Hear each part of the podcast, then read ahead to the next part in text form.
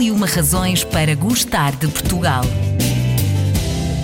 Razão número 36. Vinho do Porto. Um dos vinhos mais apreciados por todo o mundo, distingue-se pelas suas características únicas e pelo seu sabor adocicado, que, segundo especialistas, deve ser apreciado como um vinho de sobremesa.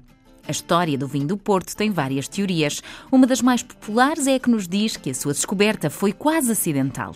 Em meados do século XVII, a Inglaterra adotou Portugal como fornecedor de vinhos, mas como a ligação entre os dois países era muito demorada na altura, os britânicos decidiram juntar a aguardente a este vinho para que este não se estragasse. Mais tarde, este método passou a ser utilizado no processo de fermentação, deixando o vinho do Porto com o sabor doce, frutado e com um alto teor alcoólico. Este método de produção é ainda hoje utilizado. Para nos falar sobre este tema, tenho Isabel Marrana, a diretora executiva da Associação de Empresas de Vinho do Porto. A primeira pergunta que lhe faço é se o vinho do Porto é ou não é uma das razões para gostarmos de Portugal? Claro que é. Uh, havendo inúmeras razões para se gostar de Portugal, o vinho do Porto é uma delas, sem sombra de dúvida. Porque o vinho do Porto, sendo um vinho uh, de características próprias, é um vinho que uh, tem história, tem cultura, tem um ambiente ao qual está efetivamente ligado à cidade de Porto e à região de Marcada do Douro, uhum. que são ambos os destinos património mundial, e de forma que estar no Porto sem vinho do Porto é impossível.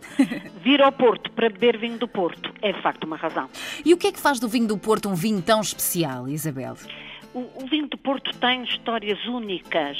É um vinho eh, que, que, que, reza a história, eh, se diz que foi descoberto pelos ingleses. É um vinho que eh, consegue atrair eh, nas, nas empresas que o comercializam os principais nomes mundiais. Nós temos empresas inglesas, nós temos empresas portuguesas, nós temos empresas francesas, espanholas, enfim, há de facto uma atração muito grande a este produto. É um vinho fortificado, por isso é um vinho cuja fermentação, por isso a sua forma de elaboração eh, é interrompida com a aguardente, uhum. de forma a que se guarda no vinho uma quantidade de fruta e uma quantidade de doçura e de aromas muito maiores que noutro vinho. E nós temos ainda por cima uma panóplia de categorias, eh, desde os vinhos tawnis com todas as suas características da madeira, porque são vinhos que envelhecem a madeira, aos vinhos ruby com as suas características de fruta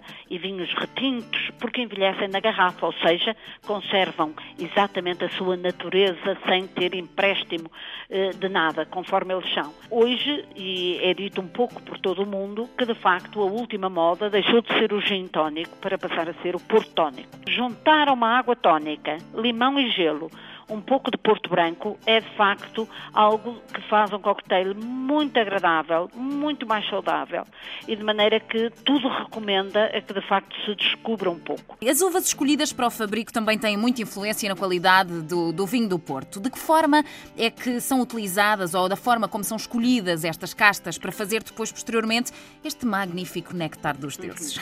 De facto, o vinho do Porto é um blend, uhum. ou seja, não é um vinho de uma casta só, eh, é um vinho que utiliza a diversidade de castas autóctones portuguesas, que é uhum. um dos nossos grandes tesouros da viticultura nacional, uhum. e, e, também, sendo proveniente da região de Mercado do Douro, que é uma região extensa, nós temos, conseguimos ter entre o Baixo Corgo, uma das sub-regiões, e, por exemplo, o Douro Superior, características climatéricas e de solo muito diferentes. Uhum. Isto para explicar que nós, de facto, o vinho do Porto é um vinho de mistura. Uh, recolhemos e, e misturamos todas estas características de uma enorme região para termos um único produto. Todos os anos eh, é eh, decidido de premiar as melhores uvas da região para que elas se destinem exatamente a serem elaboradas para eh, estes vinhos. O que é certo é que se procura muito, quando se faz turismo no, no Porto, procura-se conhecer também um bocadinho da história do vinho do Porto. Claro. E são, de facto, os estrangeiros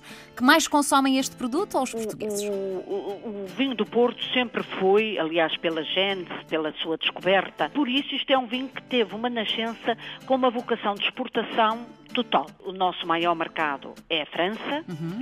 com mercados seguintes Portugal, Bélgica, Holanda, Inglaterra e Estados Unidos. Por isso, somos efetivamente um produto que leva um pouco de Portugal aos sete cantos do mundo. De maneira que um produto eh, que agora, com esta explosão de turismo que temos, eh, o que nós queremos é convencer os sete cantos do mundo a virem cá ver-nos. A propósito do turismo, Isabel, há também algumas atividades criadas para que tanto portugueses como estrangeiros possam também participar na produção e, na, e, e visitar também as vinhas. Considero importante que seja também uma forma de cartão de visita, digamos assim, para que o nosso produto português seja então também tão consumido no estrangeiro. Claro que sim.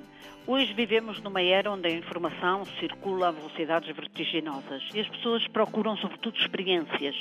E por isso, a primeira das coisas que nós eh, queremos eh, eh, eh que o turista saiba, que verifique, que experimente, é a região. A região, os solos, o xisto da região, para que perceba que isto, a vinha eh, eh, no Douro, não é uma vinha vulgar, é uma vinha de montanha, é uma vinha de sofrimento e só quem sofre muito é que produz, de facto, depois uma, um, um vinho desta qualidade. Um, um vinho com alma, não é? Exatamente, com rituais.